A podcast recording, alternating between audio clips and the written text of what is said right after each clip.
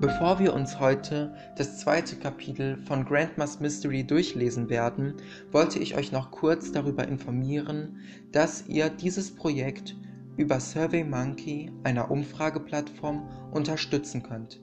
Klickt einfach in der Messdiener-Gruppe auf den von uns bereitgestellten Link und anschließend gelangt ihr zu einem Frageportal.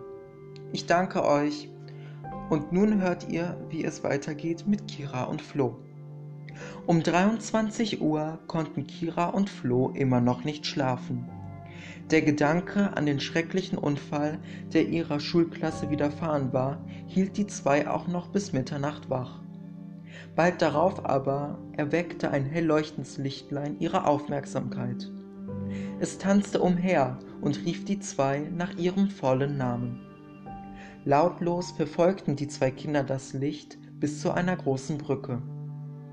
Unter ihr floss Wasser, das im Schein des Mondes silbrig leuchtete. Wenige Minuten später verwandelte sich das Lichtlein zu einer wunderschönen Frau.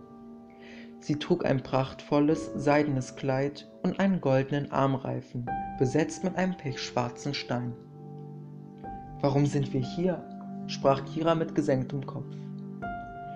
Ich will euch von jetzt an jeden Tag eine kleine Geschichte erzählen, denn eure beiden Familien verbindet ein schreckliches Geheimnis, antwortete die Fremde. Wie Geheimnis? Ich verstehe nicht ganz, flüsterte Flokira zu. Ihr werdet schon sehen. Macht euch bereit, in eure erste Geschichte einzutauchen. Wortlos brach die Fremde den schwarzen Stein aus ihrem Armband, legte ihn den Kindern in die Hände. Dann wurde es um sie herum still. Kira drückte Florians Hand fest an ihre.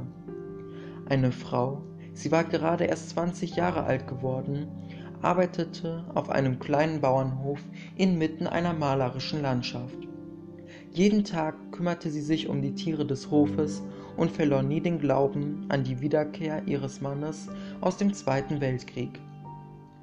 Jeden Abend schaute sie aus dem Fenster, immer mit der Hoffnung im Hinterkopf, ihren Ehemann doch im hohen, vom Regen nass gewordenen Gras wiederentdecken zu können. Sie wünschte sich nichts sehnlicher, als ihren Mann endlich wieder in die Arme fallen zu können. Bald darauf aber gelang ein Brief mit einem äußerst bedrückenden Inhalt in ihre Hände. Ihr Mann soll während eines Kampfes von, vom Schlachtfeld spurlos verschwunden sein, flüsterte eine alte Bäuerin ihrer besten Freundin zu, als sie die junge Frau mit gesenktem Kopf traurig auf der Straße zu einem Laden gehen sah. So ein Feigling, schimpfte ihre Freundin und wand sich ihrem Korb zu. Mit diesem Satz verschwand das Licht. Kira und Flo standen nun nur noch alleine auf der Brücke und konnten ihren Augen nicht trauen. Es war Oma Olga, rief Kira so laut über den Platz, dass Frau Heinert wach wurde die Kinder wutentbrannt in ihre Zimmer schickte. Mit einem geschminkten Gesicht wachte Florian am Morgen wieder auf. Unbemerkt waren zwei Mädchen aus dem Nebenzimmer in sein Zimmer geschlichen, malten der, den Jungs viele bunte Herzchen ins Gesicht. Diese Weiber, hörte man einen der anderen Jungs im Badezimmer schimpfen. Später stellte sich heraus, dass Victoria, Sina und Merle für das Kunstwerk auf den Gesichtern der Jungs verantwortlich waren.